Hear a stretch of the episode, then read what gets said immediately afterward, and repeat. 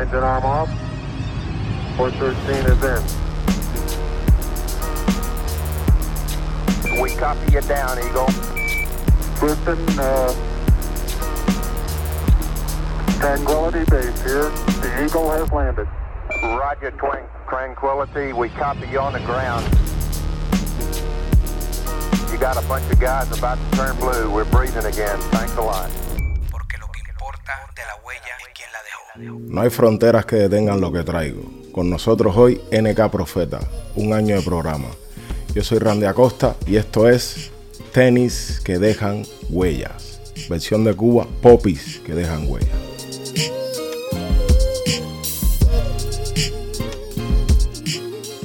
El siguiente episodio de Tenis que dejan huella es presentado por Entregas RS.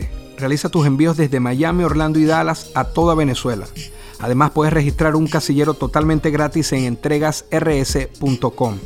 Entregas RS. Cumplimos, no competimos. Oasis Floors. Especialistas en decoración, venta y remodelación de espacios residenciales y comerciales. Servicios en Miami, Broward y West Palm Beach. Visita oasisfloorsflorida.com. Un oasis de opciones para ti. Buenísimo. ¿Qué más, Randy? Aquí estoy, papi. Agradecido. No, a ti, gracias a ti, mi hermano. Gracias por todo. No, yo te voy a estar agradeciendo todo el programa, no por la invitación a mi set, a mi espacio, sino por convertirte hoy por media hora en, en la vuelta que hago. Aquí estoy, papá.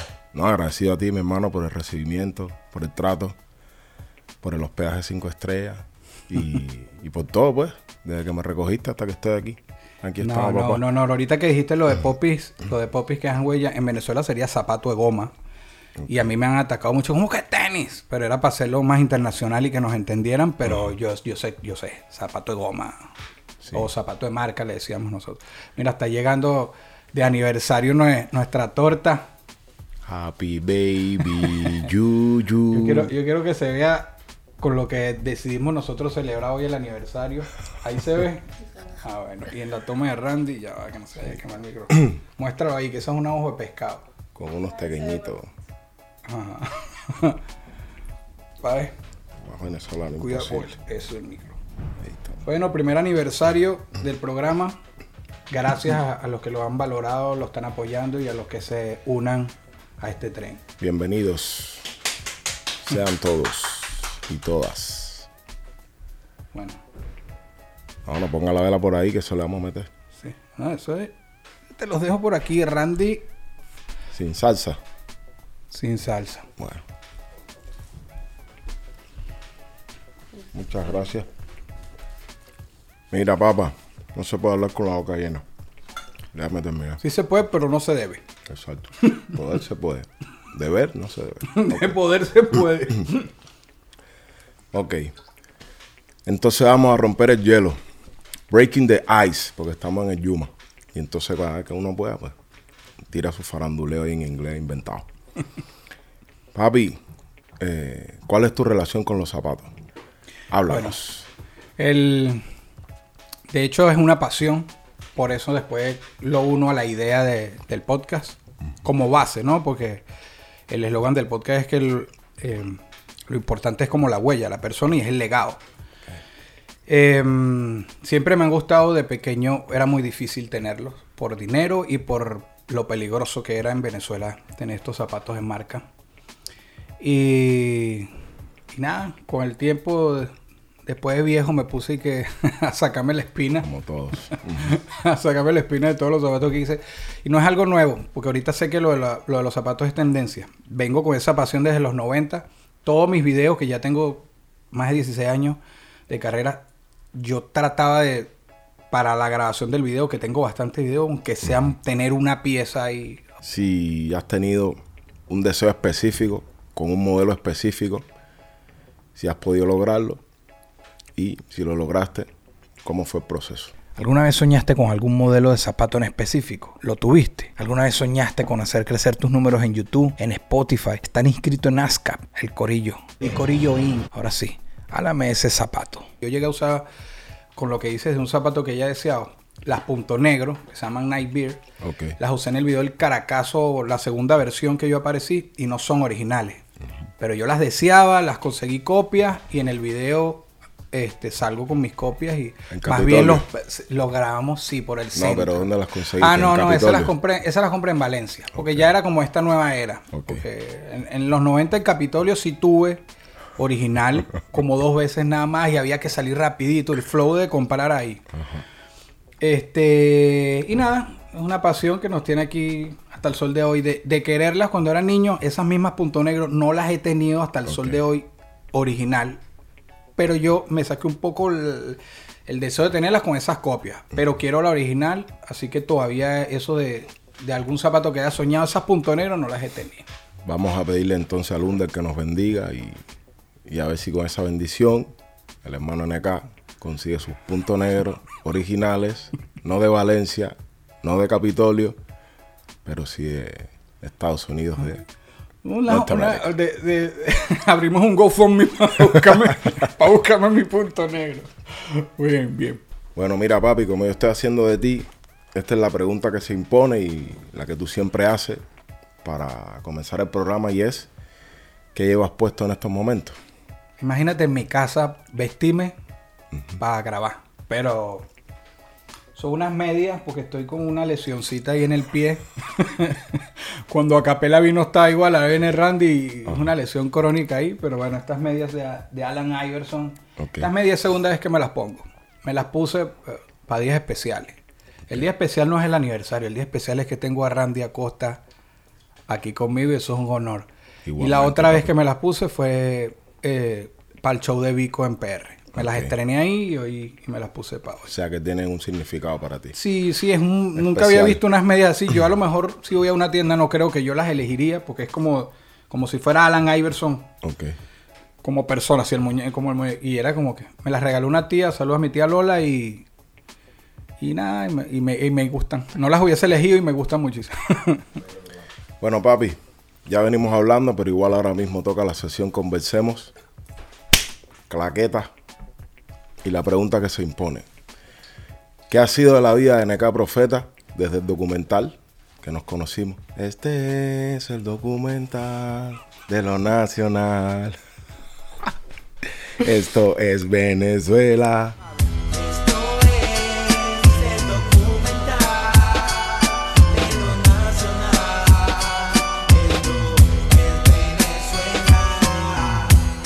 El día de hoy, mi hermano. saludos a Reque que hizo ese coro. Sí, arrechísimo. Sí, la, la mató. Y Gabilonia. Y Gavilón en el tema principal. Un abrazo a Gaby. Mira, ya son 16, de, bueno, 16 años que tengo en esto y el document, empecé con el documental un año después. Son hace 15 años ya, salió hace 14. Más viejo, estoy más, más viejo. más- 14 IDL. sí, Me cuadro cuando dice IDL. 14 IDL, sí. Como 90 y pico. Así, es el flow. Este, ahí nos conocimos hace 14 años, la Sí. cumbre, ahí en Ávila. Más experiencia, obviamente. Eh, creo, entre comillas, que controlo un poco más el carácter desde aquella época para acá. Ok. También mm, menos filtro. Es como que uno llega a una edad que dice, ¿y por qué yo voy a dejar de decir esto? Para no herir o para que no... Menos filtro y no es querer ser imprudente, es que me sale así. Y el clic más grande, creo yo, desde allá para acá es cuando me convertí en papá. Cuando tuve a mi hija Madison, es como que me dejó de importar también muchas otras cosas que yo le daba valor. Y ahora soy en serio ese tipo de personas muy sin filtro que... Sí, sí, a veces puedo pasar un poquito imprudente. Por eso trato de no estar en muchos lugares para solo ser imprudente aquí dentro de mi casa y no Tranquilo. en muchos problemas. Tranquilo. Te entiendo perfectamente. hermano. Yo, yo, sí, yo sé que Randy me entiende. Entiendo Pero- perfectamente. Pero igual contento. Cuando veo para atrás, cuando recuerdo esa experiencia del documental que fueron dos años grabando, eh, el resultado, la- las amistades que puedo haber hecho. No, quizás y, no, y no- no, y no tanto amistades también. Sí, también conocer, ¿no? En el camino tú sabes que se hace de todo. Amistades y no amistades. Exacto. Pero es parte del viaje, ¿no? Sí. Que yo te hablaba en estos días, te lo comenté que ¿quién lo diría? Y, y no es por alguien en específico, pero que conecté muy bien, digamos, con, con el rap gangsta. los, ex- los, los exponentes del rap gangsta me parece que son puro corazón en el lado personal. Y quizás los que no hacemos rap gangsta a veces eran unas actitudes que no, no me llevaba tan bien, para no decir que, que estaba mal. Sí, la fantasía de que muchas veces la gente quiere vivir aquello que no tiene, ¿no?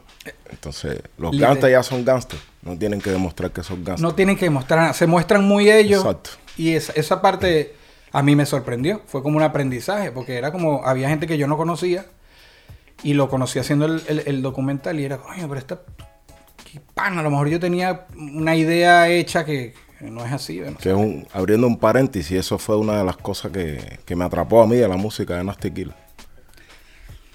Que es él, Es muy él. original. O sea, se ve que no hay ningún filtro, no hay ningún disfraz, no hay... Él es así. Es eso, el- yo sé que esto también está demasiado usado, lo de ser real, pero literalmente que te muestres como realmente eres. Y por eso, y a mí a veces me lo han dicho, pero tú con esa amistad con Reque, que, que es como en tu caso Nasty, es por eso, porque él se mostró su cara como era así, igual me pasa con Chrysler, que era gente que hace rap gangsta y que me llevo tan bien desde el día uno. Y es eso, es ser... ¿Qué pasó, menor? Es más, cuando yo a veces hago mis temas que atacaban quizás algún comentario mío al rap gangsta, Reque es de los primeros que lleguen me, que me estás tirando. Pero en son de... claro, claro. Él sabe que no es para él. Y como yo sé que cuando él hace su, su música, yo sé que no la hace esto para que Necal le moleste. No, es su realidad, yo la mía y, y nos Bueno, al final las amistades trascienden todos esos problemas. Trasciende. Si la amistad es real, creo yo que eso trasciende. Yo mismo con, con mi hermano Andy Portavoz, mucha gente sabe que tenemos muchas diferencias, pero la amistad se mantiene intacta, ¿me entiendes? Eso es lo que hay que tener claro por encima de lo demás. Si la amistad es real, pues lo otro es secundario. Literal. Brutal. ¿Qué pasó con Under Family? What Eh. happened with Under Family? Estoy practicando, papi. No te creas que, no te, creas que te estoy quemando. No, porque estamos en Miami, en la Florida, la gente no habla mucho inglés. Y al final, pues, ya que estamos aquí, hay que practicar. Sí, sí, nosotros. What happened? no- nosotros estábamos en estos días haciendo una diligencia aquí en Miami y nos vienen a hablar inglés y yo lo único que no speak English, speak Spanish, please. Pero antes que me diera la oportunidad de decirlo, Randy salió con un what happened, no sé qué vaina, la hora, media hora, yo espero y tal, y yo. ¡Ah, la verga! y yo queriendo venir a decir, no, disculpa, coño. No, nada, la- pero nada, inventando, hay que practicar, papi. Inventando. El pan entendió todo. No sé si entendió otra cosa, pero él empezó a notar. él empezó a notar y fluyó. Bueno, my friend, what on the, happened? on the Family es mi crew. Cuando yo digo, tú sabes que uno le dice a los colegas a veces mi hermano, porque está esa relación, pero es, es con mi hermano, De literal. verdad, de sangre. Sí, de sangre y mi primo. Y, mi primo vivió en mi casa muchísimo tiempo. Yo fue aquí en Estados Unidos, viví en la de él. Y sí somos familia. Este, aunque no se estén haciendo shows juntos, etcétera, seguimos juntos, seguimos creando contenido. Esto está bajo Under Family. Mis padres, mi papá eh, principalmente es parte de esto, nos ayuda con producción ejecutiva, contenido, etcétera. Y como somos familia, no es como otras, a lo mejor agrupaciones que se pueden pelear y tal. Nosotros nos hemos peleado, Pero, pero son familia. siempre Y volvemos. se arregla. Y, y así que Under Family sigue, aunque en un flyer salga NK Profeta, siempre es Under. Y cuando yo me he presentado como NK Profeta, están mis hermanos ahí o uno de ellos. Así que hic- hicimos una vuelta chévere por allá en San Diego hace 10 años. Y somos familia, así que eso no es que Under Family se separó, ¿no? Simplemente cada quien está haciendo lo suyo, pero cuando nos unimos es lo mismo. El sentimiento sigue intacto. Sí. Que es lo que hablábamos el otro día, que aunque yo esté solo ya, yo sigo representando a los paisanos. Literal, Y a exactamente básico, eso. ¿No? Pues eso. Y a Under I it. Family. Hoy, hoy estamos incluyendo.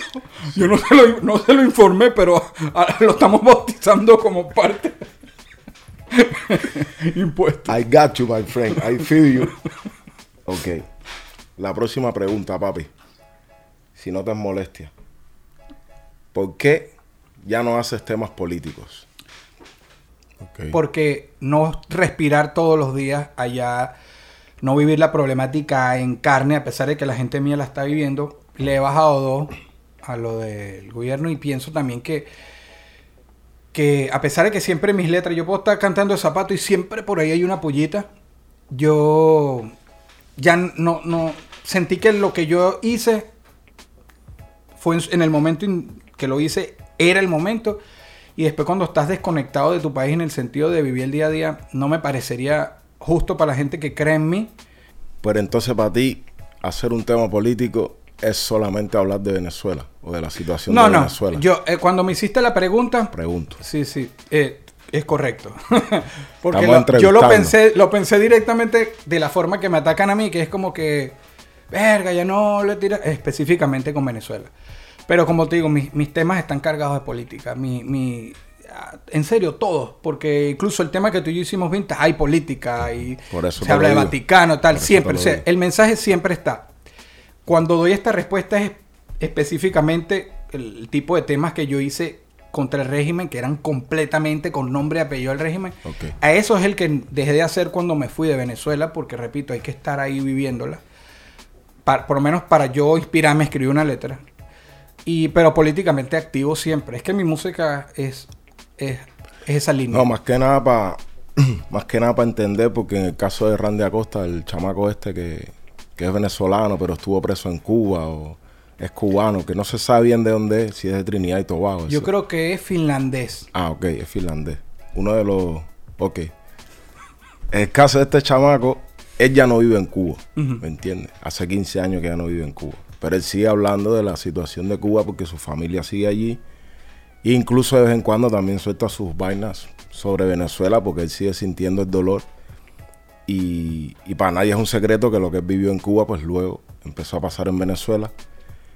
Y ese es un como un sistema político que se quiere internacionalizar y vender en otros sitios, Sí. ¿me entiendes? ¿Qué significa? Que si tú te vas y ahora estás en una situación no, mejor, para nada. ya no puedes hablar más Para de nada, eso. incluso a mí me molesta muchísimo cuando señalan como que ya tú no vives aquí, no hables. Sí, porque si yo siempre voy a ser venezolano. Por eso. Y soy ciudadano del mundo. Si yo también puedo hablar de lo que pasa allá y lo que pasa acá. Pero en mi caso, el por qué de- dejé de hacerlo es porque no me llegó es- eh, esa musa para hacerlo y no quería forzarla. Pero, Perfecto. pero te entiendo. Pues nada, es totalmente respetable, hermano. Esa es tu opinión, ese es tu sentir. Y ya está. ok. Seguimos adelante, papi. La próxima pregunta que se impone es: ¿Qué hay de NK y las tiraderas? Aquí te voy a permitir que comas. Toda la, toda la respuesta a lo que salga de mí, soy eh, me- el único responsable de esto, soy yo. no involucro a más nadie. Bueno, nada, eso es otra cosa también que, que como con la política en Venezuela, digamos que tengo ahora una etiqueta de eso y yo tampoco es que he estado metido en demasiado de eso. Es- Realmente ha sido poquito, ha sido poquito porque eh, mis temas políticos que suenan, suenan como tiradera es contra un político que no va a responder. Así que no es una tiradera, es un tema contestatario. Después tuve con política con la nueva generación de trap y esto, estuve en otra tiradera, digo, o en la primera quizás que estuve. Yo tenía temas que uno zumba unas pullas por aquí, por allá, de cosas, pero un tema específico fue cuando tuve diferencias con, con la, nueva generación de trap, pero no hubo respuesta, ¿sabes? No fue como yo hice esta, me respondieron. Eh, uno de los hermanos que estuvo involucrado sí dijo como que yo te lancé en tal tema, pero fueron como dos, tres líneas, pero no fue como un- una batalla. Y el más sonado, obviamente, yo creo que vendría siendo la única en la que estuve, porque que haya un lanzamiento y haya una respuesta. Así que tampoco es como que... Lo que pasa es que como hubo mucho boom mediático y con Puerto Rico, RD, Venezuela, la cosa, quedó como que caen las tiraderas. Y entonces cada vez que hay una tiradera, Randy, no importa quién la haga, si la tiradera tiene cierta fuerza. Ajá, yo abro pero- mi Pero Instagram. la tiradera con quién, no, no mencionaste. O, o no hay que mencionar. No, no, con Residente. Y la anterior con, con eh, Big Soto y Trainer y esta generación. Y yo estoy bien con Big Soto, estuvo aquí en el programa. Y ahí hablamos de la tiradera. Fue chévere hablar entre nosotros porque, de hecho, mi primer tema, que es con el que ellos se ofenden, eh, no era para ellos. Pero bueno, era como que, eh, como te dije de Reque, cuando yo saqué ese Reque me dice, que yo soy un pajú, que ese tema se llamaba pajú. Y yo, coño, Reque. Este, pero bueno, se lo agarraron para ellos, estaban jóvenes, están en esa edad tal, y, y- y tuvimos diferencia por redes y se llevó a la música. Pero repito, ellos del lado de ellos puntas y del lado mío sí fue más frontal, pero quedó ahí. Fue entretenimiento, si se le puede decir de alguna forma. Y la otra fue con, con Residente de René, que vendría siendo la única porque lanzo y Y responden. Ujú. Y es básicamente toda mi historia porque yo, yo quería medirme y como yo, yo lo dije, y me dieron respuesta. Si no me dan respuesta iba a quedar yo solo contra una pared. Y Ok, ahora una pregunta personal, papi. ¿Cuál es el real, profundo porqué de esa tiradera o de ese deporte o de ese llamamiento o de ese anuncio hacia el hermano residente, etcétera, lo que sea? ¿Qué fue lo que te llevó a ti a, a tener que expresarte o a querer expresarte de esa manera y con ese tema? O simplemente, bueno, esto es un deporte, esto es tiradera, porque venimos vacilando tiraderas de que, de- prácticamente desde que empezó el rap. Sí. Porque si las personas se tiran, ¿cómo no se van a tirar esas mismas personas que son personas, pero luego son artistas o luego son políticos? Todo el mundo se tira. Hay tiraderas, De cierta manera. todo- exacto, Todo sí. el mundo se tira. El problema es cómo termina esa tiradera después. Si lo pueden arreglar como hiciste tú con Bisoto y tal. Incluso en algún momento me comentaste que te reuniste con René y hablaron, etcétera, etcétera. Eso está chévere, que la gente tenga diferencia o lo que sea, y luego se puedan sentar y hablar. El problema es cuando eso no se resuelve o cuando se sale de madre o etcétera, etcétera, que sabemos las vainas que pasan. Pero en tu caso, en particular, me gustaría saber si se puede. Sí, no, claro. Hubo de parte y parte, porque de parte y parte en, en- en- los contextos que me llevaron a hacerlo. Uno, como te digo, me quería medir y él, él en redes tiene mucha fuerza como que en tiradera. Reciente es de los, de los que tal, ¿no? Con tu permiso. Dale.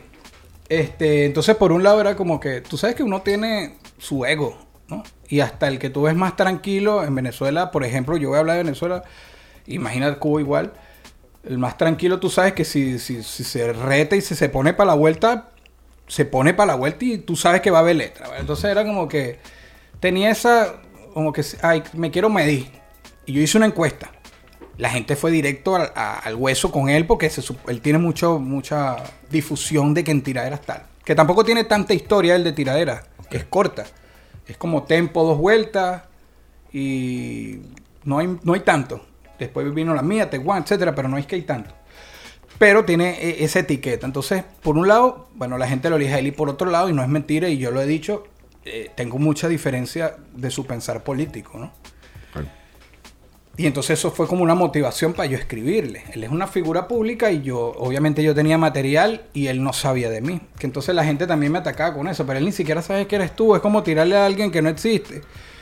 Y yo digo, bueno, está bien, no sabía quién era- él no sabía quién era Khan, por darte un ejemplo, hasta post-morte. Entonces, ¿por qué tenía que saber quién era yo si Khan lo conocía todo el planeta hip hop? Goliat tampoco sabía quién era David, ¿no? Por eso. Hasta que vino y le metió su cambola en la cara y no.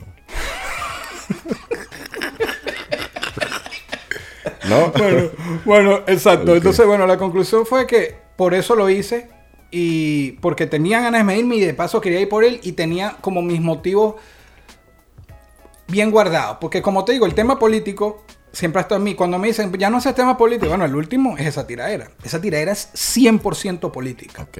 100% política y, y todo tenía sentido, las cosas que le hablé de política, por lo menos el sentido que de mi visión. Él tiene otra visión. Él puede no estar de acuerdo con lo que le dije y creer, entender que no es así. Pero bueno, yo me fui por ahí y, y sí es parte de esto, es parte del hip hop. La gente no tiene que, que- como que decir que, ah, que es para hacerte conocido para lo que sea, ¿sabes? Es parte de la vuelta. Es parte de la vuelta, pasa en el hip hop del norte. Entonces la gente te ataca y después nada como Cars One, nada como Eminem, nada como Pac. Y todos ellos tienen historias igualitas que atacaron. Cars One atacó a Nelly porque le parecía que su música era pop. Y Nelly era el número uno y Cars One era más de Londres. Pero entonces te, te atacan por un lado, pero aclaman otra cosa y es, es el mismo flow, pero en la vaina latina, pues. Para que la gente también sepa un poco de, es parte de sentimiento esto. y la vaina. Es parte claro. de esto. Sí, sí, los cypher fueron parte de los inicios. Lo que pasa es que de repente los cypher era todo el mundo juntos, ¿no? En el corro, uno haciendo beatbox y ahí mismo tú me tirabas, yo te respondía y tal. Bueno, la batalla de gallo que está, está, tan, está tan popular. Creo que es de lo más popular que tiene el latino ahorita. Se llenan estadios. Vamos a caernos insultos y cuando se acaba nos damos la mano. Yo terminé muy bien con él y Yo con estaba, yo Soto estaba, y yo con- estaba, yo he sido testigo de, de esos escenarios. se matan arriba en la tarima y después están todos juntos ahí tomando, vacilando, riéndose. Venga, me la tiraste. Tal. Pero chévere. Está chévere. Igual uno que también cuando el tiempo de Puerto Rico y todo eso, las tiraderas, Polaco y Lito, Contratempo, Baby Rasta y Gringo, etcétera. Eh, toda esa gente están vivos. Todos. Y uno las, De repente. claro, y O uno sea, las ninguno, esperaba. ninguno se mató, ninguno pal. Y uno las esperaba. Cuando hay Sí tiradera hubo- no estás pendiente. Sí, pero sí hubo casos que se fueron de madre y de repente los fans de cada quien sí que se encontraron y se metieron unos puños. Lo mismo pasa en el fútbol. La gente queda para caerse a golpe, pero los jugadores de fútbol todos son amigos porque entre ellos van cambiando de equipo. Claro. ¿Me entiendes? Pero los hinchas sí quedan y se matan y se caen a golpe y se tiran sillas y vaina. Es que a veces, en serio, se mantiene o se consigue incluso peleas donde no las hay por las fanaticadas. Empieza el casquillo. Sí. O el- y no solo la fanaticada pública, sí, sino los cheerleaders que a veces rodean al artista. Mira, esto que te dijo es para ti, y esto, y pullan y pullan. Porque vende. Sí, y la A gente disfruta ver sangre, pero en cuerpo ajeno, pues en otra. Claro, papi, es el imperio romano. Pan y circo. Pan y circo. Bread and circus. Eso suena como una parada de metro. No, ¿dónde nos vemos? Nos vemos ahí en Bread and Completamente, sí, completamente estación del metro, sí. Circus. Mira, papi, entonces, para cambiar de tema, Ajá, queda atrás la tiradera bien, bien. y vamos a una vaina un poco más, eh, no consciente, pero sí un poco más personal y más recordando. ¿Algún profesor de la infancia o adolescencia que haya dejado huella en ti? Footprint. no me acuerdo, octavo, noveno, por ahí, eh, a un profesor que, que también le dio, estoy casi seguro que también le dio clase a capela, porque yo viví por muchas partes de Venezuela y entre esas viví en Turmero una, una época. Y ese es un profesor que dio clase como a medio turmero en distintas generaciones, en distintos momentos. Se llama Pedro Díaz. Saludos a Pedro Díaz en Turmero, de matemática. Y él me marcó fue en el sentido de que era una rata. A lo gracioso. pues, o sea, era un tipo que ah, ahorita lo podrían denunciar con la sensibilidad de este momento, pero si te veía distraído y él estaba sentado, te llegaba el, el borrador de... Boom. Pero a matar, no es que suavecito para que te calle, a matar en la cara y... ¿Qué? ¿Qué pasó? De... ¿Qué pasó? Entonces... Sí, en Cuba también había de esos. ese, y, él, y él echaba su chiste broma, pero a la hora de, de ir a clases era bien estricto con sus materias. Era los que pasaba y si tú estabas haciendo un... resolviendo un problema algo y veía que estabas haciendo... Yo era muy malo en matemáticas. Que la estabas ganando, te daba un lepe, decimos nosotros. Pero duro, hermano. Que ahorita me da risa, pero provocar a matarlo, ¿no? Pero al final terminó como conectaba con, con las personas a su forma y terminó siendo amigo que mira, hasta el sol de hoy, eso fue hace muchísimos años y me sigo acordando de él. Estuvo aquí a Capella y se acordó de Pedro Díaz y es un O profesor sea, como Capela que- se acordó de él. Sí, sí, él, él tiró un free. Cuando nosotros hicimos un video allá en Turmero, habíamos hablado, yo vivía aquí, entonces llegamos a Pedro Díaz, que lo conocíamos los dos. Y él freestyle y nombra a Pedro Díaz, lo puedo poner aquí ahorita. Se llama respeto. Que la creo que NK sonreía cuando el Libertador veía, se acordaba hasta de Pedro Díaz. Que la creo, hermano, que par de raperos hayan convivido en el mismo pueblo que sea Turmero. Turmero tiene historia, Turmero no es Maracay. Maracay es Maracay, Turmero es cuna de freestyle, alright? O sea, que es alguien que deja su huella, ¿no? Dejó su huella por donde pasó, por donde pasa, y, y me acordé de él. Y después ya en la universidad, porque yo estudié en un tecnológico diseño gráfico, puedo recordar por ética de trabajo a Alba Rada y a Meralia, dos profesoras que era como que me dijeron, en alguna clase la profesora Alba me dijo como que yo hice como una trampilla ahí de una entrega. Y ella dijo como que, bien, o sea, pasaste, yo te pongo que pasaste, no me di cuenta, pero ya no es la escuela, ya no es el liceo, ya esto es tu, como tu realidad, que puede ser tu realidad profesional, te estás engañando a ti, a mí no, tú me engañas hoy, tú pasas y ya. Y sí me marcó demasiado como que ya, ya creciste, ya no estás en la escuela, ay, el liceo, pasé y me voy a... Tu sinceridad. Sí, em, yo entendí como la ética y el de trabajo de ella y entendí que, mira, ya el único afectado voy a ser yo mismo por copiarme, por decirte. Ya esto es, ya, ya eres adulto, crece. Todavía estoy en ese proceso de crecer, profesora, pero Un saludo de aquí. eso, es. Ok. No, está interesante eso, papi, que dices de, de esos tiempos que vivimos, porque venimos, somos un año de diferencia y, y en Cuba también habían ese tipo de profesores que te, te tiraban el borrador, te metían tu garnatón por aquí atrás por el cuello, la regla en la mano. El- los frijolitos en la rodilla y ponte atrás de la puerta, ese tipo de cosas. Que tú dices que hoy en día, pues eso, con la sensibilidad de la vaina que se está viendo hoy en día, sería hasta denunciable, ¿no? Claro. Los chamaquitos estarían diciéndole a los padres y tal. Pero es interesante, de cierta manera, entre comillas, como cuando recordamos momentos, entre comillas, buenos de aprendizaje, etcétera, etcétera. De cierta manera, siempre vienen mezclados con violencia, ¿no? Sí. Es parte de nuestro crecimiento. Y no solo en América Latina, porque yo también he escuchado los mismos cuentos en España, por ejemplo, que es Europa. Sí. Los reglazos en la mano, en la punta de los dedos, tal. Pero es eso, lo que te- yo creo que lo que te marca, lo que te deja la cicatriz es el golpe. Sí, pero que luego uno termina riéndose. sí. Yo me río de aquello, yo recuerdo aquello, pero siempre hay como su toque de violencia de por medio, ¿entiendes? Literal. Y hoy en día se está luchando fuertemente contra eso, ¿no? Pero también hay que saber de dónde viene, porque también en las escuelas nos han pegado bastante. O sea, ha sido parte de, de la crianza. En las casas también nos Claro. han pegado, ¿entiendes? En la calle también. Entonces al final, sí, nos gusta la paz, pero el ser humano Es Ya ese- viene con la violencia primitivo, El instinto primitivo creo que nunca se va de nosotros, en serio.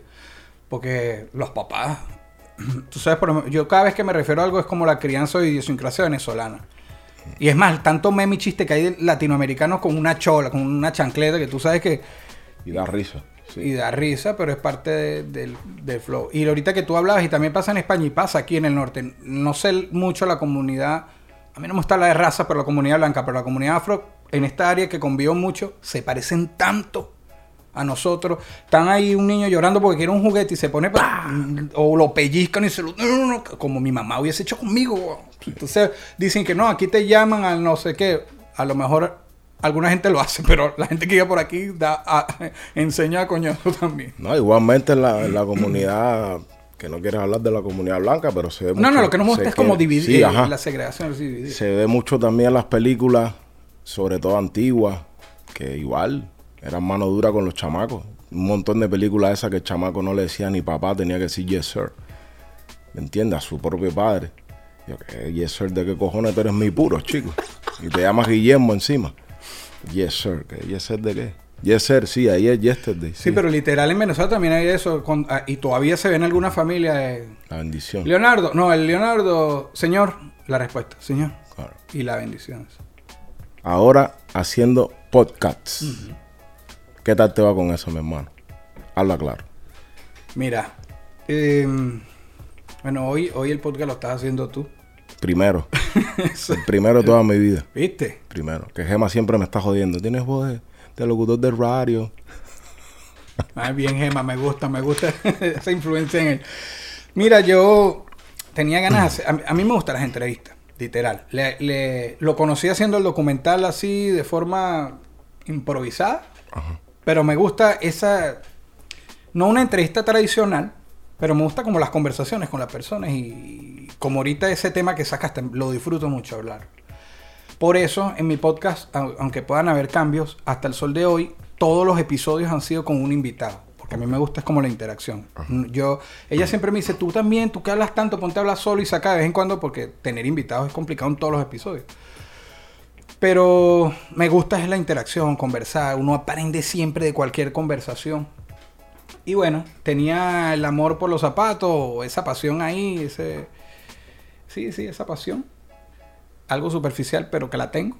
Y, lo, y quería como una idea de podcast porque tenía ganas de ponerme también a hablar, pero hay muchísimos, está en tendencia y, conseguí unir esas dos ideas que las tenía como vagas ahí o las uní y, me inventé esto de- del podcast, me lo he disfrutado, no sé qué, cuánto tiempo vaya a estar en esto, pero si fuese hoy, hasta hoy me lo disfruté, o sea... No.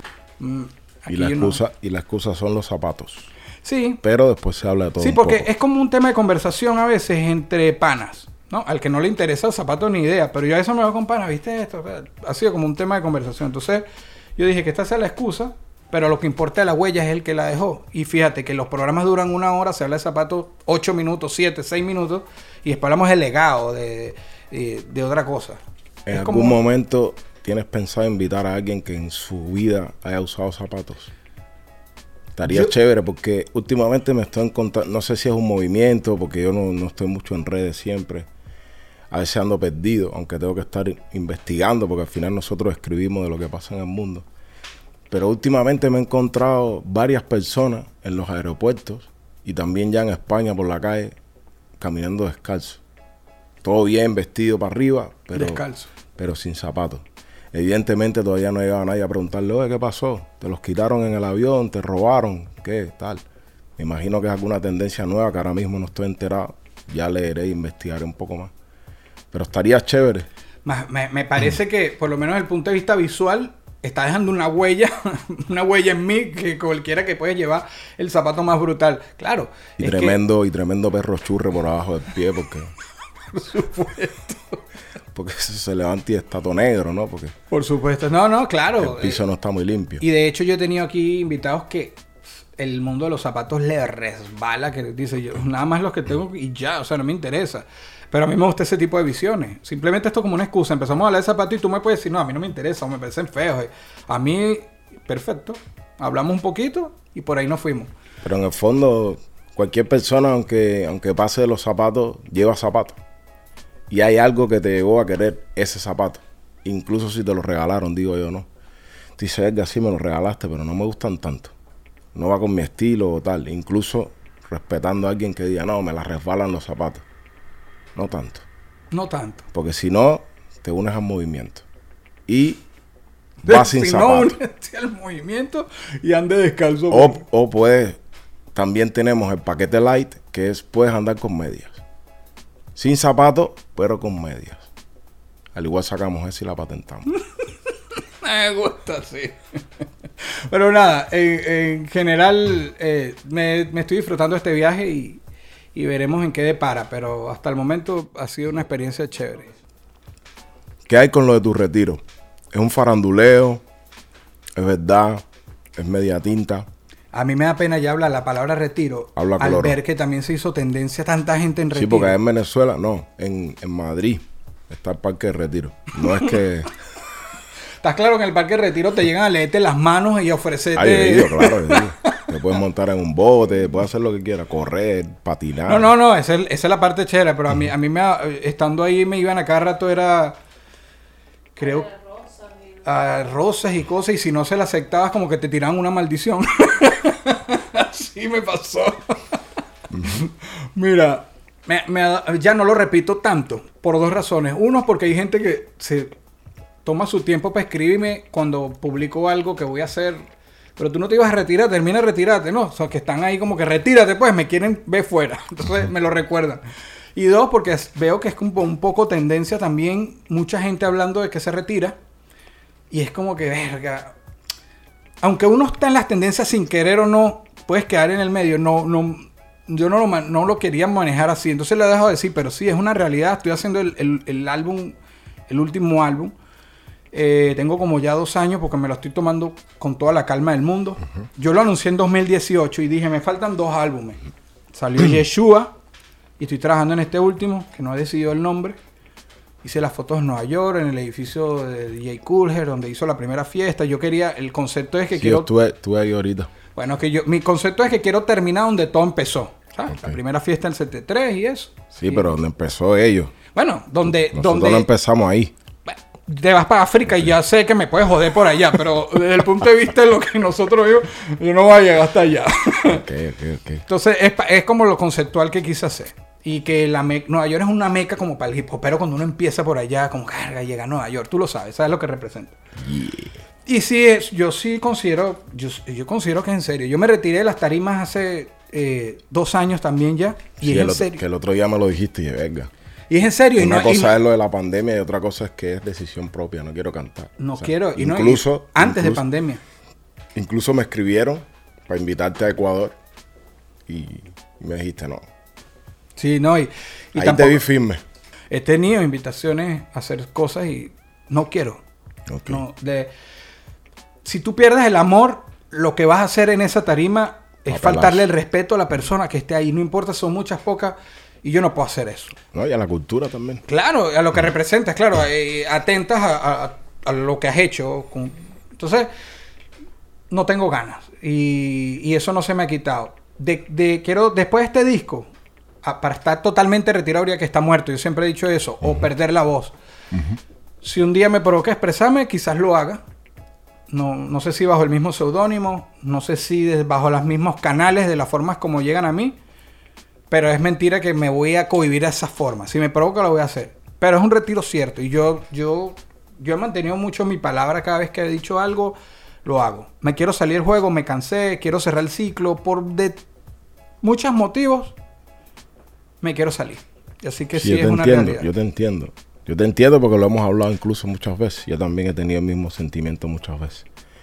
Pero igual en el camino, una vez alguien me dijo, el rap, alguien que no era ni rapero, ni tan siquiera le gustaba el rap, pero entendía el rap de esta manera.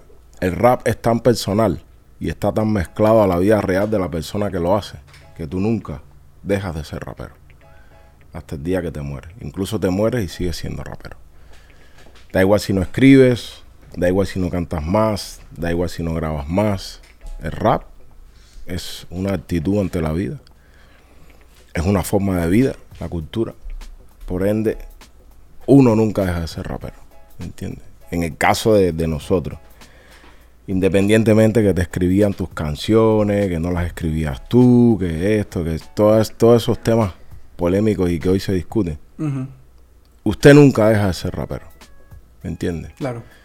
te metiste a cristiano, esto, aquello, siempre va a haber rap en uno. Un Eh, él está hablando de forma general.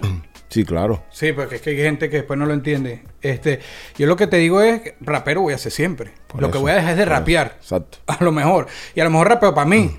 Para mi caso, porque me gusta escribir, me gusta hacerlo. Y cuando desee compartirlo, veré si lo hago o no. Pero en este momento des- me siento un poco como esclavo. No sé si es del- de la forma en que mi carrera se está moviendo, pero esclavo a expectativas de personas. Llega un punto que perdí un poco el control. Y eso me, me hizo como cansarme, decepcionarme. Así quiero como que Te molesta. Sí, necesito detenerlo. Incluso este proceso de retiro de que ya va a salir el álbum y de tal, me parece como cuando la gente está en un vicio y dice yo me salgo cuando yo quiera. Me parece que le he dado largas y que es como que sí, cuando yo quiera, pero no es cuando tú quieras. Saca los dos videos que ya grabaste y termina de ponerle una fecha de lanzamiento. Y es un proceso que termina, sigues dentro, sigue dentro. Entonces cuando saques el disco, ve a las redes a promocionarlo. Yo en esto ya lo dije en serio, me siento como que estuviera en un vicio de esos difíciles y... ah, eh, eso. Un poco que es un esclavo de la vaina, así. ¿Tú has visto eh, un documental que hay en Netflix de Anelka? ¿Tú sabes quién es Anelka? Claro, Nicolás Anelka. El futbolista. No lo he visto, no he visto el documental, sé quién es Anelka. Te recomiendo que lo veas, bro. Está chévere. Hay una parte donde él habla de, de retiro. Ok. Y, ah, no voy a hacer spoiler. Pero está, está muy Pero interesante. más o menos eso, es como su... Velo. ok, todos el que velo. no lo haya visto, Sí, vamos a... Sí, sí. Hablemos de hip hop, composición. ¿Qué opinas del tema? Si no compones tus temas, eres rapero. Ah, pero esta pregunta no la sabía. No sabía que esto estaba aquí. Y justo Y ahorita sin tú saber. lo acabas de hablar. Ajá, justo sin saber, tocamos el tema. Sí, lo acabas de hablar. Bueno, hablemos de hip hop y composición. ¿Qué opinas del tema? Si no compones tus temas, eres rapero. Sí. No, no, o sea, sí que estoy afirmando, asentando que voy a entrar en la respuesta. Ok. Eh, ese tema está en la mesa hace poco. eh, Y en las el- calles. Y en las calles. Y a mí me, me han hecho mucho esa pregunta porque está ahí, porque está en estos programas ahí, en estos días, Maestro Vico, Maestro Aldo con Residente lo hablaron. Y, y es una de las preguntas, ¿Y por qué cuando dices residente no dices maestro? el Maestro Vico, el Maestro Aldo y el Maestro Residente. ¡Ega, me puse farandulichi! Verga, ¿cómo me puse a sudar? Yo, el que me voy de serio. No, algo. no, no, no, bueno, sí, ellos tres, ellos tres que son tres figuras bien importantes, tres figuras que componen, que tienen letra, etcétera, en distintas etapas del- de la música han dejado bien marcada su huella. Y son tres personas que tienen con qué sentarse a hablar del tema. Ellos tuvieron su visión y, y esa pregunta me la hacen tanto que la, se incluyó para, para que me la, me la hiciera. Ok. Yo opino, personalmente, me pusiste a sudar con esa que me tiraste. que- este. Que ser rapero, para mí, hay, hay formas. Porque cuando yo solo oía rap, a mí me decían rapero. Porque estaba todo el puto día oyendo rap. Ok. Y cuando yo veo ese chamo es rapero, porque le veo una pinta rapera y no, y no pienso en que canta, pero lo considero rapero porque es parte de- del, del gremio, de la vaina, que escucha, que está activo. Entonces, alguien como Doctor Dre es rapero, sí, es rapero. A pesar de que su mayor éxito, el mayor éxito de la West Coast lo escribió Jay-Z. Ok. Steven Dre. Es rapero. Ahora, hay niveles, ¿no? Yo, yo no veo igual, por ejemplo, a, a alguien que no escribe como al que escribe. Yo, incluso yo he tenido mis etapas donde renegaba totalmente cuando yo me enteré que y si no escribía y eso. Yo no, pero así eso, eso no, eso no es para nada. Pero bueno, son buenos intérpretes de rap, son raperos porque están dentro del movimiento rap.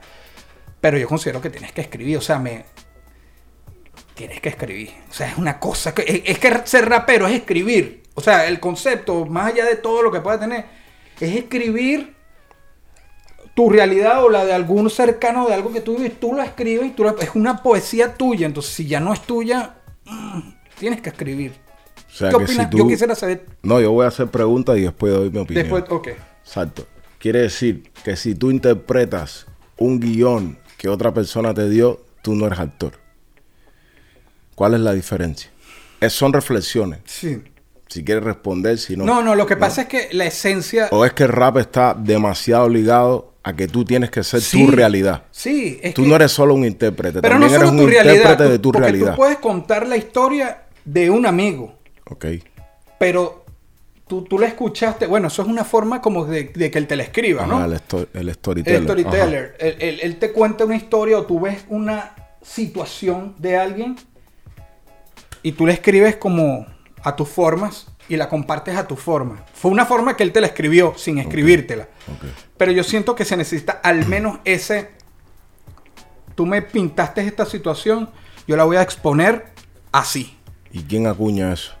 Eso está en el. O sea, tú vas, Para mí es parte de la esencia de. tú vas al juzgado de rap y eso está en los estatutos. Si no escribes Sí.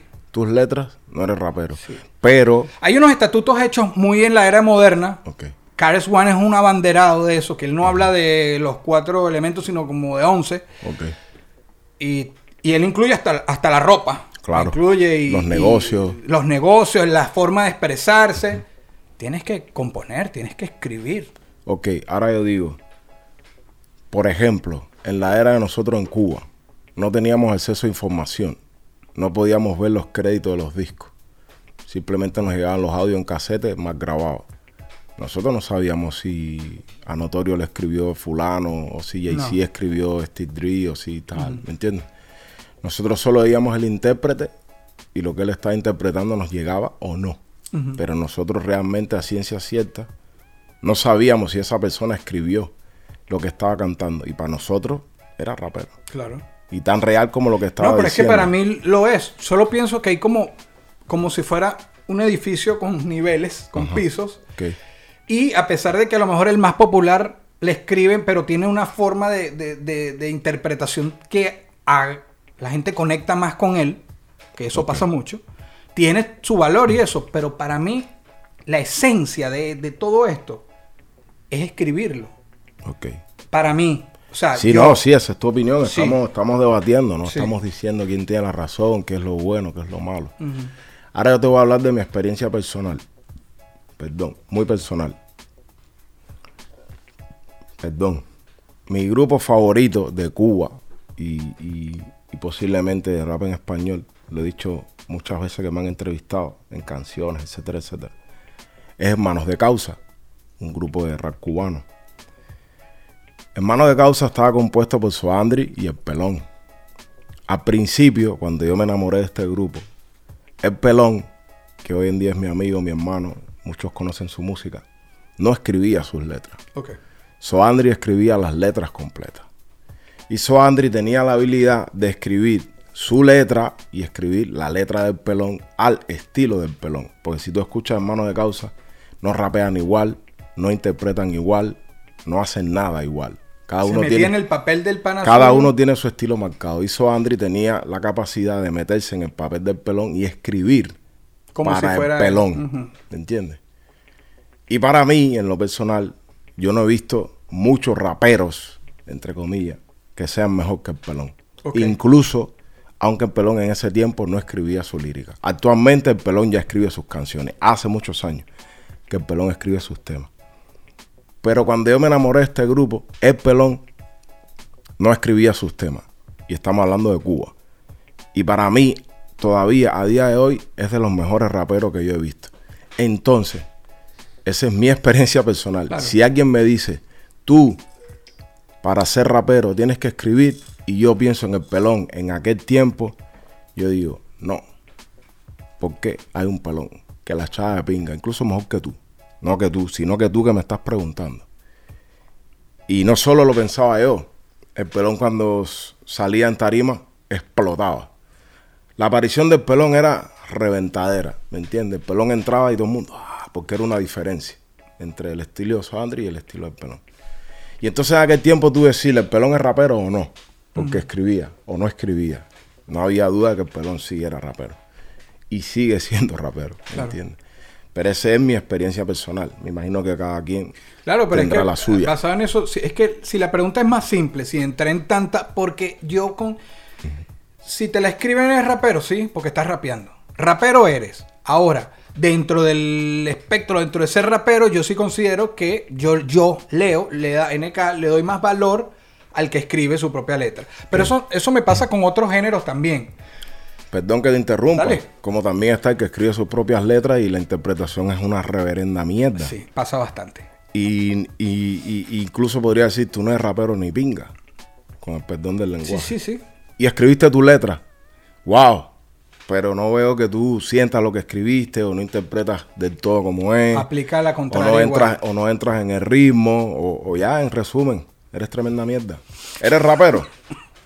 Eres tremenda mierda, pero eres rapero porque escribiste lo que hiciste. Entonces, yo Por creo eso te que- digo, en sí, yo creo que el debate sí. es amplio. En conclusión, sí.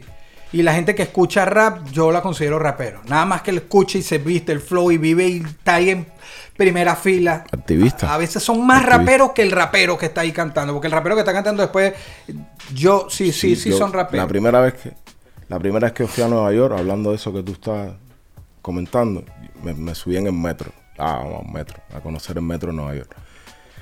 Y nada más dentro del metro había un tipo con unos audífonos puestos, vestido de rapero, evidentemente, en Brooklyn. Y el tipo está, cuando tú vas por la calle escuchando música, el tipo estaba rapeando altísimo lo que él estaba escuchando. Pero no me importa. Mirando a la gente de lado y todo. "Pues tú vas, cabrón". Ah, ah, Él estaba haciendo su performance ahí. Y yo por dentro decía, "Ay, que ese tipo es más rapero que yo. así". Está aquí en el medio del metro rapeando lo que él tiene en los audífonos sin importarle una mierda a nada del mundo. Porque está rapeando altísimo. Y encima sin música porque tú no estás escuchando lo que él está escuchando. Y el tipo metido en su pelito, mirando para el lado y mirando para adelante. Y el metro llegó y él entró. Ay, siguió rapeando, viviéndoselo. Y uno dice, verga. Ese tipo no es rapero. es lo que te decía. Eso, eso ya concluye el ejemplo. Es perfecto. Es así. Sí. Eh, eso fue NK hablando sobre el rap. Si eres rapero o no. No, aquí dice, me pondré en tus zapatos. ¿No? Que es una sesión. Solo dice, me pondré en tus zapatos. Ok. Viajar a Puerto Rico, invitado por el filósofo, presentarte con él. ¿Cómo se siente? 2018. Yo no conocía a también. Puerto Rico. O sea, yo no, perdón, yo no conocía al filósofo. Maestro Vico. Y todo el mundo sabe lo que significa para mí. Pero bueno, responde tú. Puerto Rico, invitado por Vico sí. Dice Presentarte con él, ¿cómo se siente? mi Grammy. Eso fue el mayor reconocimiento, premio que me dio la vida. Presentarme con Vico en... Y he vivido otras experiencias chéveres. hip hop al parque, saludos a mis, a mis hermanos de Desorden Social y otra- otras cosas que yo soñaba, ¿no? Aparte de las cosas bonitas que pasé en Venezuela, pero cantar con Vico en Puerto Rico, en San Juan, tenía, él tenía rato que no se presentaba, ser parte del show. Yo siempre he dicho que si no hubiese video, yo no me acuerdo. Entré como en un estado de shock y cuando termino es como que esto pasó, esto en realidad pasó y veo los videos, esto en realidad pasó. Una de las experiencias más grandes de mi vida por, por la experiencia de conocer a alguien que he admirado por tanto tiempo, que, que significa tanto para el hip hop. Le doy gracias a la vida que no fue ese tipo de encuentros que a veces te puedes esperar otra cosa. O sea, Vico es más de la expectativa que puedes tener como ser humano, cómo se expresa, cómo te hace sentir en casa, cómo bromea, cómo te hace sentir cómodo. También fue uno de los momentos de mayor presión desde el punto de vista rapero porque es una banda con DJ y nos acabamos de conocer y dos horas después estoy con él en un ensayo con 40 personas y siempre agradeció con Sonia, su esposa, que fue la que logró este sueño, fue el enlace. Y, ok, vamos a cantar juntos Desahogo, lo habíamos hablado. Y suelta la, banda sonando, el DJ ya dando algunos tonos y empezó a sonar y él empezó a cantar Desahogo. y Ese cantó yo no lloro. ¿No? Yo no lloro. Sí, caigo, me levanto. Bueno, entonces, mientras la canta, él... Y esta es tu parte. O sea, apréndetelo aquí ya. Le, le dimos dos vueltas a la canción. No fue como sentados tú y yo hablando. Mira, esta parte, ¿qué parte? No. Él empezó a cantar y decía así. Y yo, mano, yo lo acabo de conocer. Estoy con un gentío en Puerto Rico. Era una versión de las más duras que he tenido. Me equivoqué dos veces en la misma parte. Él me decía, ya, ya, dos, no ensayemos más, esta noche sale. La experiencia de él. Y. Tranquilo. Y salió y cuando, se cuando me presento con él terminamos al final backstage, me dije, ¿qué te dije? Fue su primera palabra. Que salía. De paso, me da su espacio para interpretar un tema mío. Dice, elige el tema que tú quieras, tal. Cuando le puse el beat le encantó. Me presenta a él en Puerto Rico. Unas palabras increíbles. Y se sale de la tarima. Yo canto mi tema y él regresa a tarima y hacemos un tema juntos. O sea, tú ves la calidad a nivel de persona, incluirme en su show, dame esa ventana, esa oportunidad.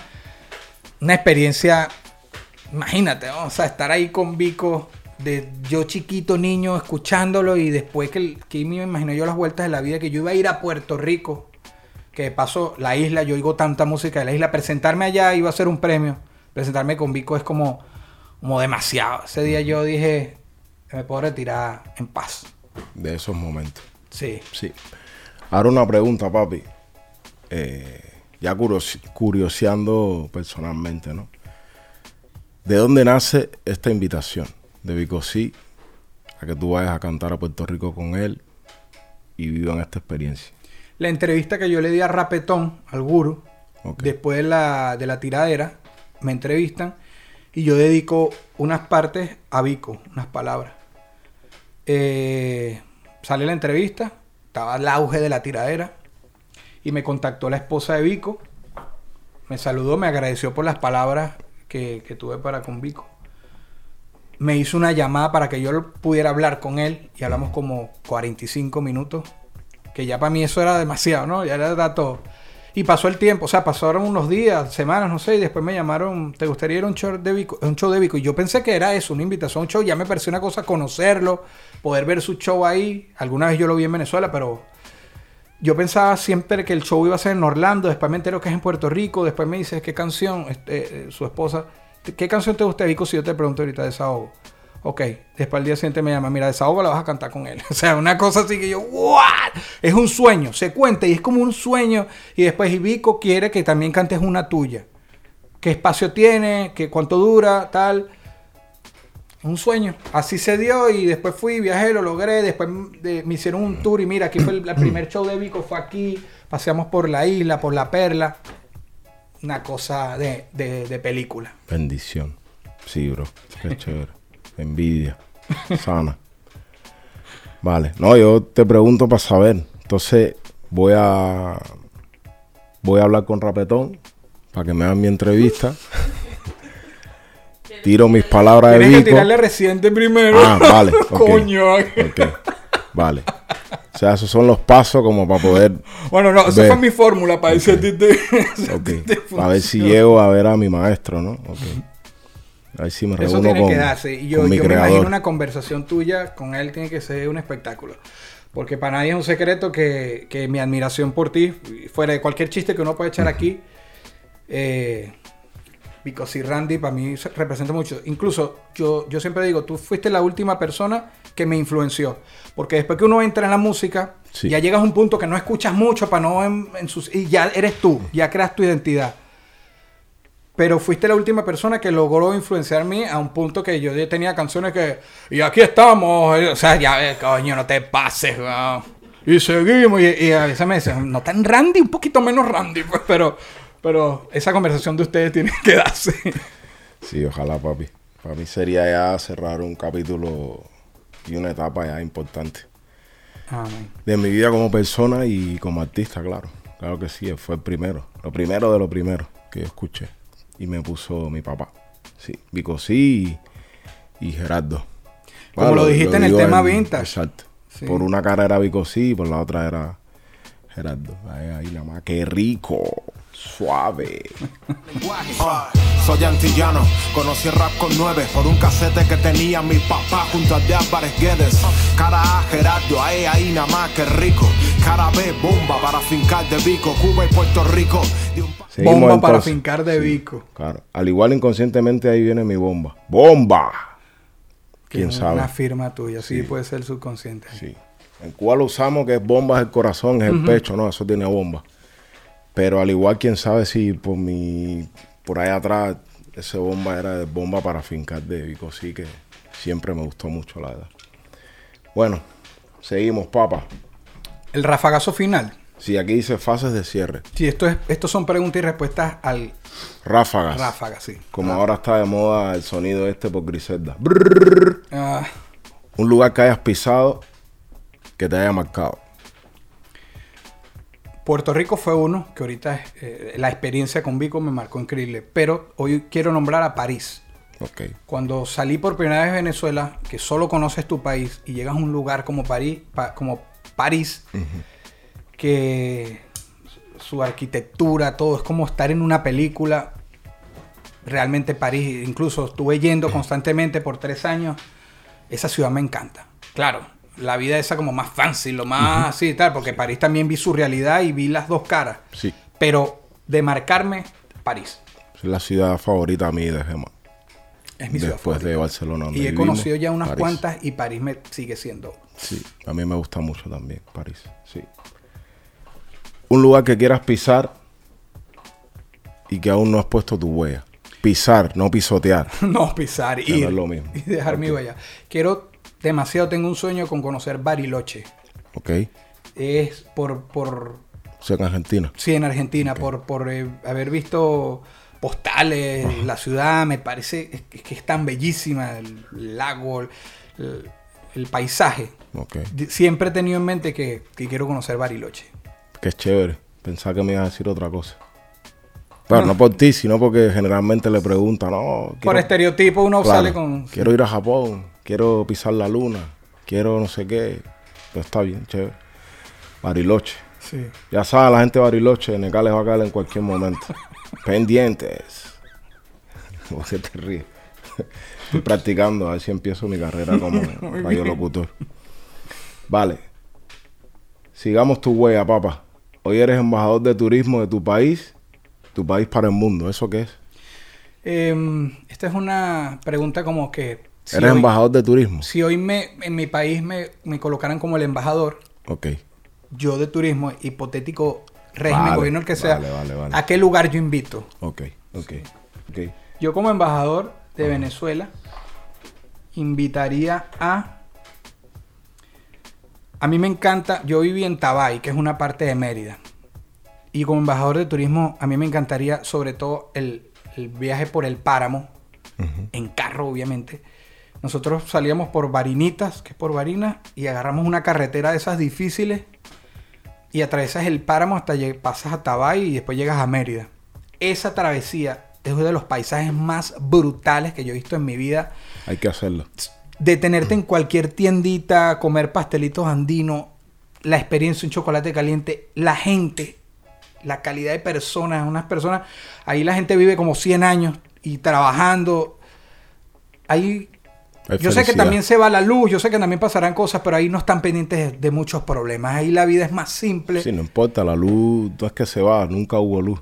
Bueno, bien vino. Y nos- yo cuando vivía en Tabay, que tenía el mejor paisaje del mundo, yo abría mi ventana y veía el pico Bolívar nevado, era el paisaje de mi ventana. Yo, dos años que viví ahí fueron increíbles. Eso, e- esa, eso que te muestra esa, esa parte de los Andes, eso de Venezuela, yo invitaría. Hasta llegar a Tabay. Sí, estuve en Mérida, está bien bonito. Ahí invito yo como el ministro de, de turismo. Pero tú pagas, tú invitas. ¿Eh? Después hacemos unos combos, una vaina.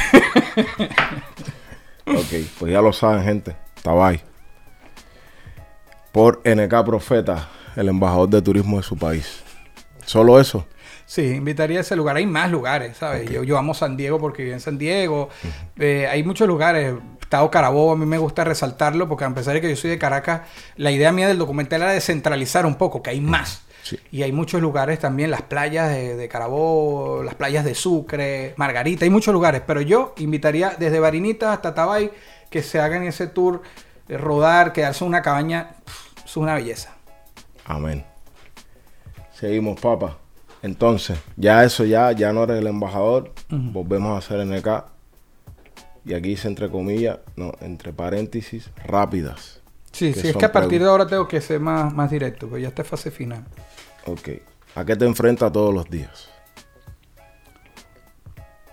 A mí no es pesimismo, pero tengo pensamientos como catastróficos. Soy como paranoico pensando todo el tiempo que va a pasar algo trágico. No lo comento porque es como que, porque dices eso. No sé por qué. Leí, leí que hay cierta relación con ansiedad, pero yo no considero que, que pase por ahí, pero que tener esos pensamientos todo el tiempo aquí, eso me enfrento. Todos los días tengo pensamientos como trágicos, no sé el motivo. Sí, yo te entiendo. Yo todos los días pienso que me voy a morir. ¿no? Bueno, pero si yo pensara que me voy a morir, a lo mejor no me traumo tanto. Yo pienso es que le pasen cosas a mi gente. A la gente que tú quieres. Sí. Claro. No sé por qué. I got you. ¿Qué te hace feliz? ¿O cuáles son tus momentos felices? Mi hija es lo que más me hace feliz. Y yo sé que eso lo responden los- la mayoría de personas que tienen hijos, pero ver sonreír a mi hija es como sentir algo desde que era chiquita. es, es como difícil de explicar porque mi vida es- son dos vidas. De, a- a- cuando tuve a mi hija veo todo de otra forma, como que te, pu- te pusieran unos lentes o te quitaban los que tuvieras y, y ves todo distinto. Mi hija es lo principal. ¿Y Defi? Por supuesto, y mi familia, mi madre, mi padre. Delphi, empatada ahí casi con mi hija. Ah, Oye, Randy Agote es peligroso. ¿a qué le temes? Yo le temo a las alturas, no al coco. Por eso me gusta underground, bien abajo, lejos de los focos. ¿A qué le temes tú? A que cada vez que cumplo años, mis padres cumplen años. Y le ¿El mismo temo- día? No, no el mismo día, pero Ese año. si estoy llegando a 40, ellos están llegando a 70, se acercan para allá y, y la vida en algún momento se cierra, culmina. Y, y le temo a esas fechas.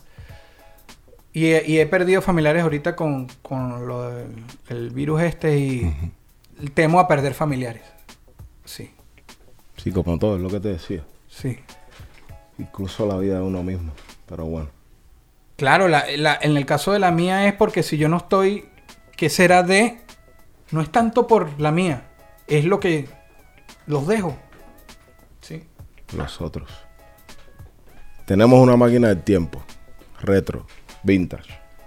Solo puedes ir al pasado, al pasado, solo al pasado, ni al futuro ni al presente. ¿Qué época irías? Ok, no. eh, Te voy a decir la mía y, y- y no me la vayas a refutar. Ok.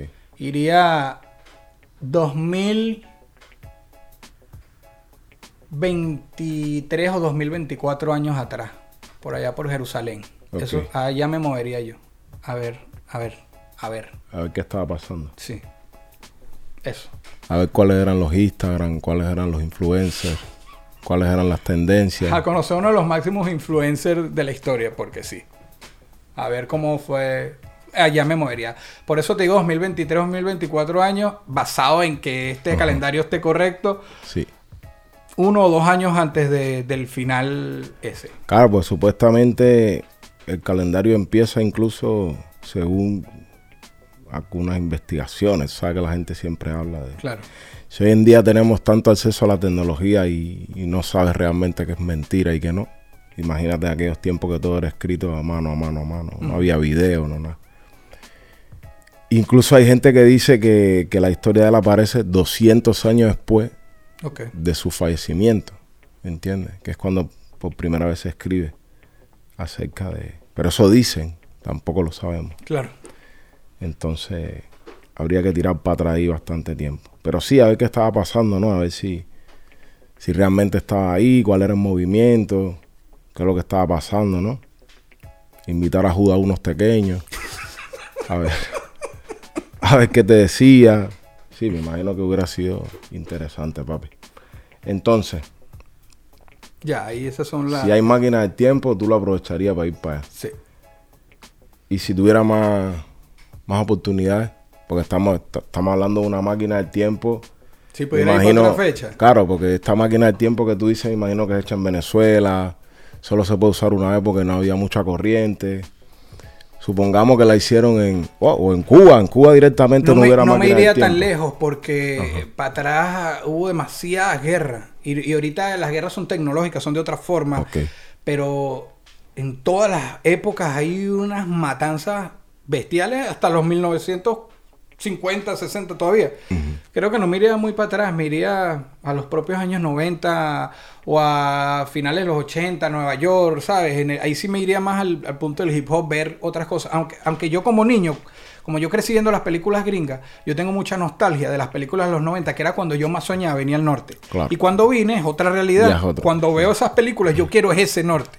A lo mejor me iría a los 90, la época de Duro de Matar, aquí por ahí, a caminar por... vivirlo. Claro, para estar aquí, ¿no? Y para ir un- a unos conciertos. Claro, la música, lo que está pasando, pasando. No que, no que me enteré después, sino Claro. vivir. Sí, lo- de lo- la, la cultura de la cual nos enamoramos y nos nutrimos y no pudimos estar ahí. Sí. En donde estaba pasando todo. Sí, está chévere. Ahora, en una palabra, ¿qué son para ti las siguientes personas? Ok. Una palabra. Ni dos ni tres. Ok. Una. Tu hija Madison. Amor. Tu esposa Delfina. Es una palabra, pero incondicional. Ok. Pensaste mucho. No, porque iba a decir amor incondicional y son dos. Sí. Incondicional. Ok. Tu hermana Margie. Trabajadora. Tu hermano Andrés. Amigo. Tu mamá, la señora Margaret. A pesar de que sabía que esto venía, estoy nervioso. Respeto. Tu papá, el señor Nacho.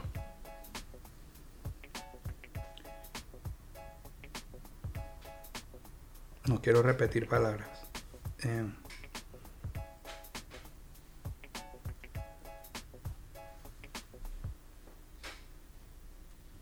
no tengo, yo tengo, tengo varias, pero No, el silencio también habla. repitiendo. El no, silencio es que mi también habla. Mi papá es, representa mucho eh,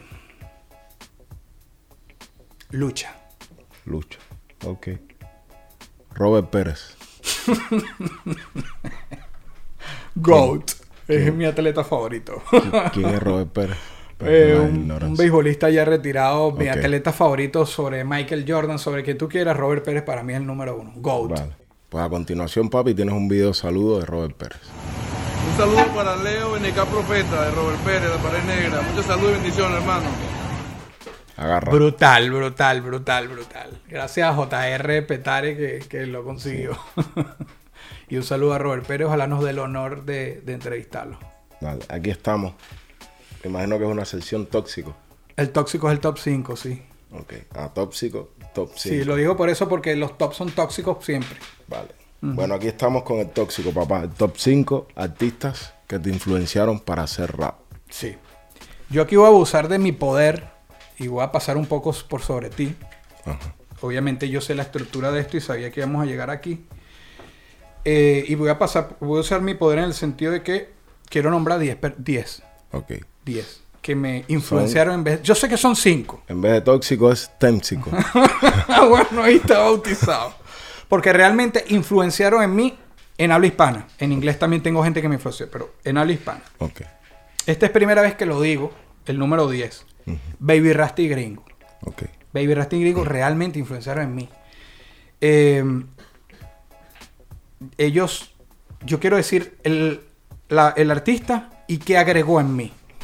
Pero esta lista tiene un orden o es No, si número tengo de- yo tengo del 10 al 1. Ok. Sí. De atrás para adelante. Sí. Dale. Y Baby Rasty Gringo para mí, flow. Ok. En el sentido del flow de ellos. Ellos eran un flow que yo. Claro, era más reggaetón que rap, pero lo mezclaban. Así que Baby Rasty Gringo, flow. Hay un dúo increíble. Sí, algo increíble. Eddie D, la seriedad. Nash, la Nash Scratch, la conciencia social. Me puso a pensar en otras cosas que yo no. Em, control machete, mm, como imagen y actitud. La rebeldía. Sí, eso hubiese, hubiese sido mejor rebeldías. Randy Acosta, RX. El- y lo he hablado mucho con Delphi, el valor de lo cotidiano.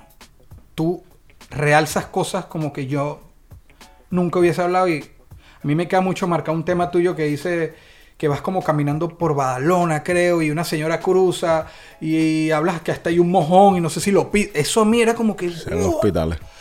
yo decía, pero son las cosas cotidianas, pero me fui en un viaje.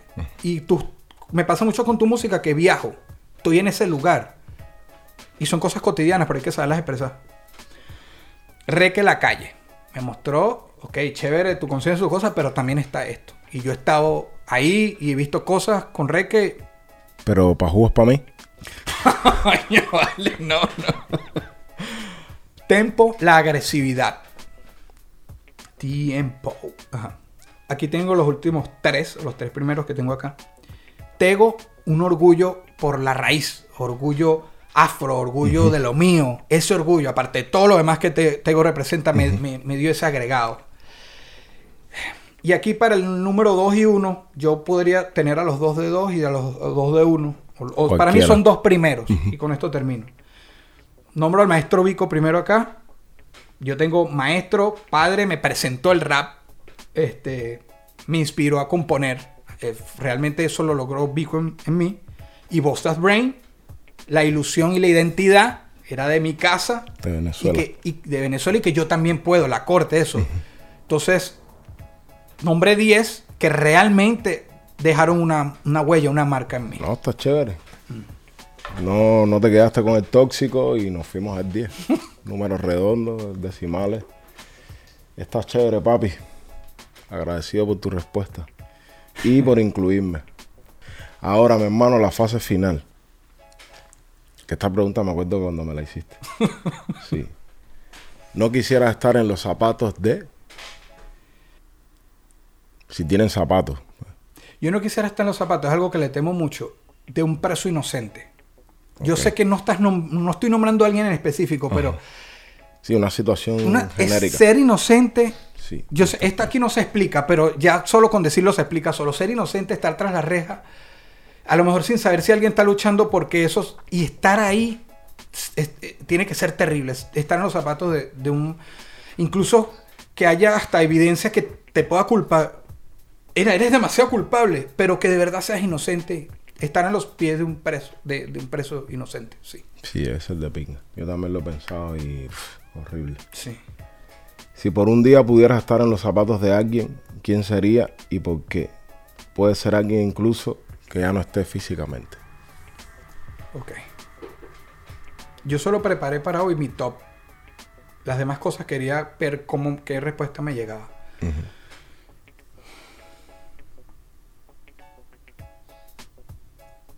No me voy a ir tan profundo.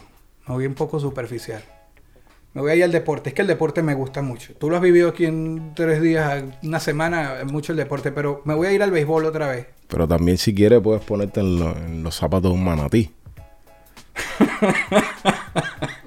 ¿No? Verga, eso sí fue como que, ¿what? No.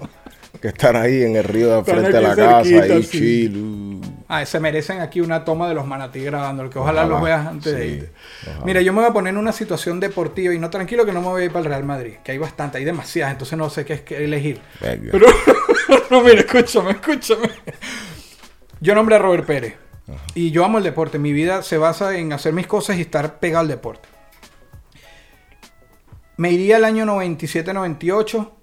Fue la final contra el Caracas. Era el séptimo, la serie estaba 3 a 3. En el sexto in- el séptimo juego, en el sexto inning, en Caracas, el estadio tenía sobre 20, te podrás imaginar cómo está. Hasta Sandy Papo en paz descanse, estaban con sus camisas leones del Caracas. Robert Pérez, dos outs. Mark Witten en primera. Perdíamos 3 a 1. Es el turno de la vida porque Cardenales tenía un poco de tiempo sin ganar. Y el down home run. Yo, yo, si yo pudiera estar en sus pies en ese momento, en el recorrido de las bases, en cambiar la historia, Cardenales había perdido en los 85 finales contra Leones. Tenía todo en contra. Faltaban pocos outs para que se acabara el juego. Sexto inning en su primera parte. Caracas gana 3 a 1. El lanzamiento, línea profunda por el jardín izquierdo. Atrás, atrás. ¡Enorme!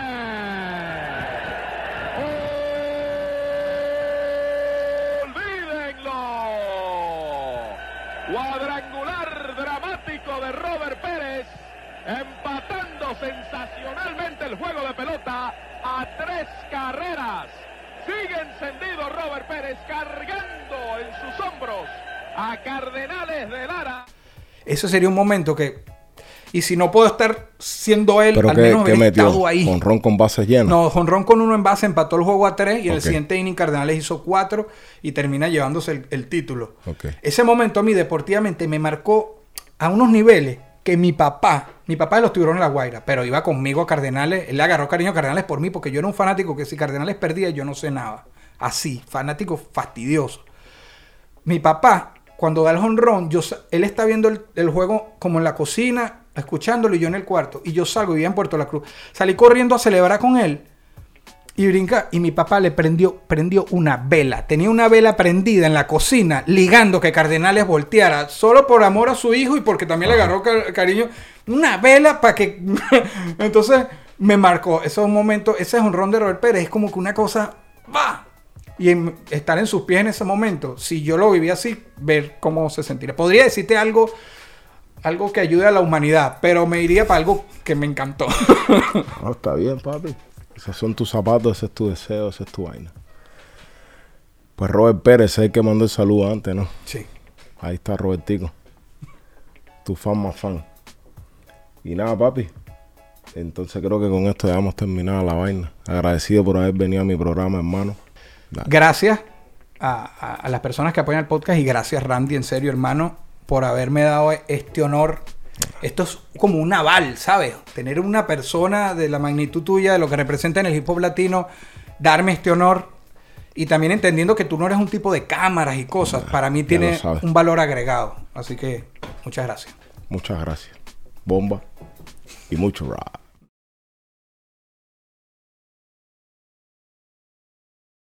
El hip hop sin Randy Acosta es un Miami sin Balcero. El hip hop sin NK, Barcelona sin extranjeros. Esto fue una producción, de producción.